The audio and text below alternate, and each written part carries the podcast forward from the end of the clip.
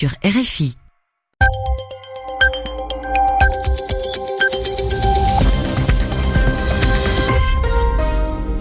Vous écoutez RFI, il est 22h à Paris, 20h en temps universel. Romain Ozoui.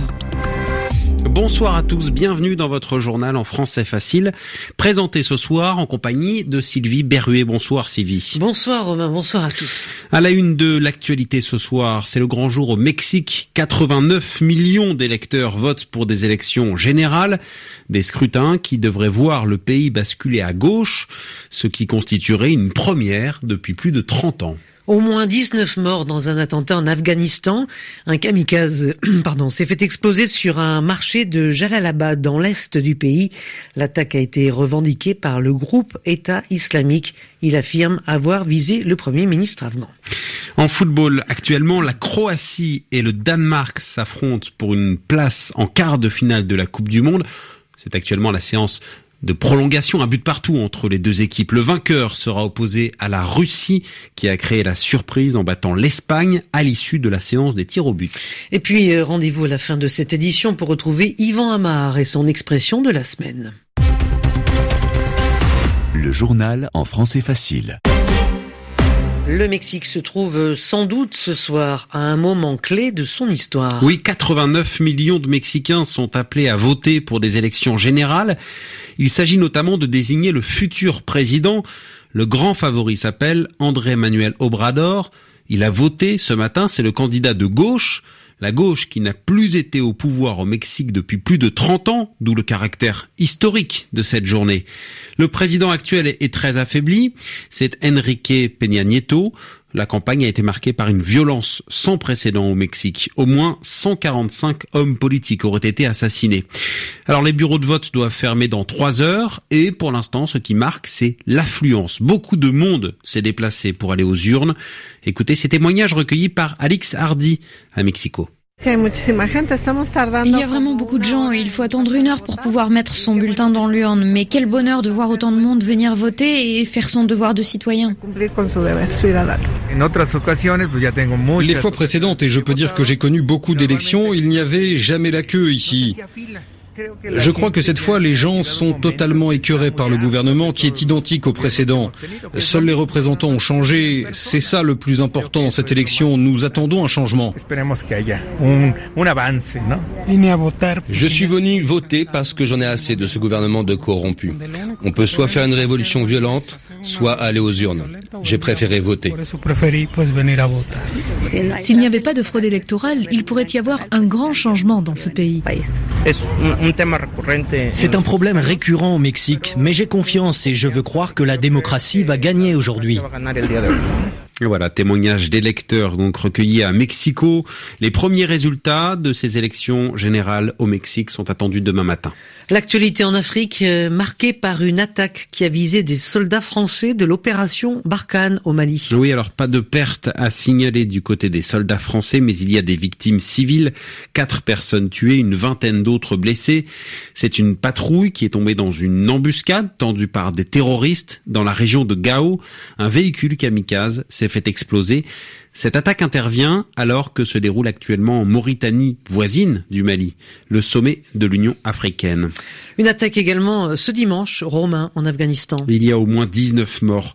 C'est une attaque suicide qui a eu lieu sur un marché de Jalalabad dans la province du Negar. C'est dans l'est du pays. Et cette attaque s'est produite alors que le premier ministre Ashraf Rani se trouve sur place actuellement. L'attentat a été revendiqué par le groupe État islamique.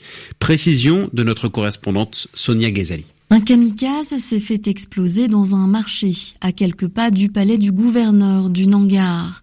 C'est près du carrefour Moukhaberat que l'homme a déclenché sa ceinture d'explosifs au milieu d'un groupe d'hommes afghans, parmi lesquels plusieurs sikhs et hindous les membres de ces deux minorités religieuses en Afghanistan étaient en chemin pour rencontrer le président afghan en visite à Jalalabad. C'est lui que l'organisation État islamique souhaitait viser, indique le groupe terroriste dans un communiqué sur son site internet. Parmi les victimes figure Otar Singh, âgé de 52 ans, unique candidat aux législatives d'octobre, pour la communauté sikh et hindoue. Autre victime de cet attentat, Rawail Singh. Ce militant de la société civile était connu dans tout le pays. Cette attaque intervient au lendemain de la fin du cessez-le-feu unilatéral que le chef de l'État avait décrété à l'occasion des fêtes religieuses de l'Aïd el-Fitr. Le cessez-le-feu avait été prolongé par les autorités afghanes. Les talibans n'ont, eux, observé qu'une trêve de trois jours. Sonia Ghazali, Kaboul, RFI. Les sports euh, à présent avec le football et la suite ce dimanche des huitièmes de finale de la Coupe du Monde. Deux matchs au programme et déjà une surprise. Oui, l'élimination du champion du monde en 2010, l'Espagne. La Roja, comme on appelle l'équipe espagnole, a été battue par la Russie. Euh, victoire au bout du suspense hein, lors de la séance des tirs au but, alors que les deux équipes étaient à égalité, un but partout. La Russie on le rappelle, qui est le pays organisateur. Vous imaginez donc l'ambiance survoltée du côté des supporters. Natalia a suivi la rencontre dans un bar de la capitale Moscou. Très soulagée, Natalia, à l'issue du match, au micro de notre correspondant Daniel Valo. Je suis hyper heureuse, je suis impressionnée, j'aime beaucoup mon pays. Très, très contente. Je pensais qu'on va gagner parce que je crois toujours euh, dans, mon pays. Et pendant les pénalties, là, vous êtes senti comment alors? Euh, J'étais hyper stressée et euh, on a gagné. C'est beaucoup d'émotions? Oui, c'est trop d'émotions. C'est incroyable que la Russie gagne contre l'Espagne en huitième de finale. On est fort quand même. J'avais des doutes, à vrai dire, mais je crois toujours à mon pays et je je sais qu'on est fort.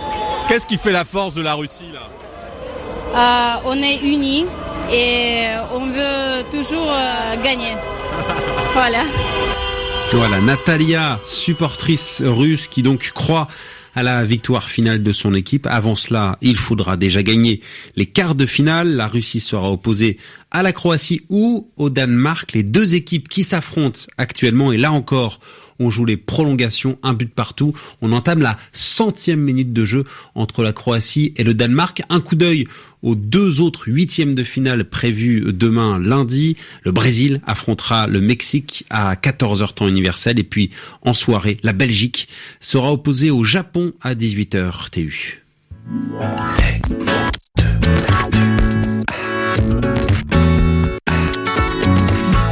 Et pour le moment, il est 20h08 temps universel, l'heure de retrouver Yvan Amar pour une expression de la semaine qui n'est pas simple à prononcer. Panthéoniser. On l'écoute. Simone Veil, panthéonisée, c'est l'une des informations qui ont été très commentées ce week-end, dont le sens ne pose pas de problème d'ailleurs. Hein. Le cercueil de Simone Veil ainsi que celui d'Antoine Veil, son mari, ont été transférés au Panthéon dans ce monument parisien. C'est un honneur posthume, posthume c'est-à-dire qu'on rend après la mort de quelqu'un, et cela rend hommage à plusieurs faits marquants de la vie de Simone Veil, qui représentent les Juifs de France déportés, mais aussi qui représentent une action tout à fait particulière et éclatante qu'elle a pu mener en tant que personnalité politique de premier plan. Alors, panthéoniser quelqu'un, c'est-à-dire mettre son cercueil au panthéon, c'est un petit peu comme un dernier geste qu'on rend à celui ou celle dont on veut honorer la mémoire. On place sa dépouille dans ce temple républicain qui a été construit à l'image des temples de l'Antiquité en Grèce ou à Rome euh, il y avait ces temples qu'on appelait panthéons, c'est-à-dire consacrés, dédiés à tous les dieux. Pan, c'est l'idée de tous, et Théos, c'est le dieu. Et puis sous la Révolution, il existait une église euh, à Paris qui a été transformée en temple de la patrie avec une formule célèbre qui l'indique, hein, aux grands hommes, la patrie reconnaissante. Alors évidemment, en 1791, on n'imaginait même pas qu'un grand homme pût être une femme. Alors, on n'a pas créé ensuite l'expression grande femme pour être le, le symétrique, le pendant des grands hommes. Pourquoi? Probablement parce que l'expression un grand homme est un peu datée, elle ne fait pas très moderne. On la comprend, on l'emploie encore, mais si on avait créé l'expression grande femme, ça aurait été peut-être un peu bizarre, un peu ridicule. Et pourtant, Simone Veil n'est que la cinquième à laquelle un tel honneur est rendu.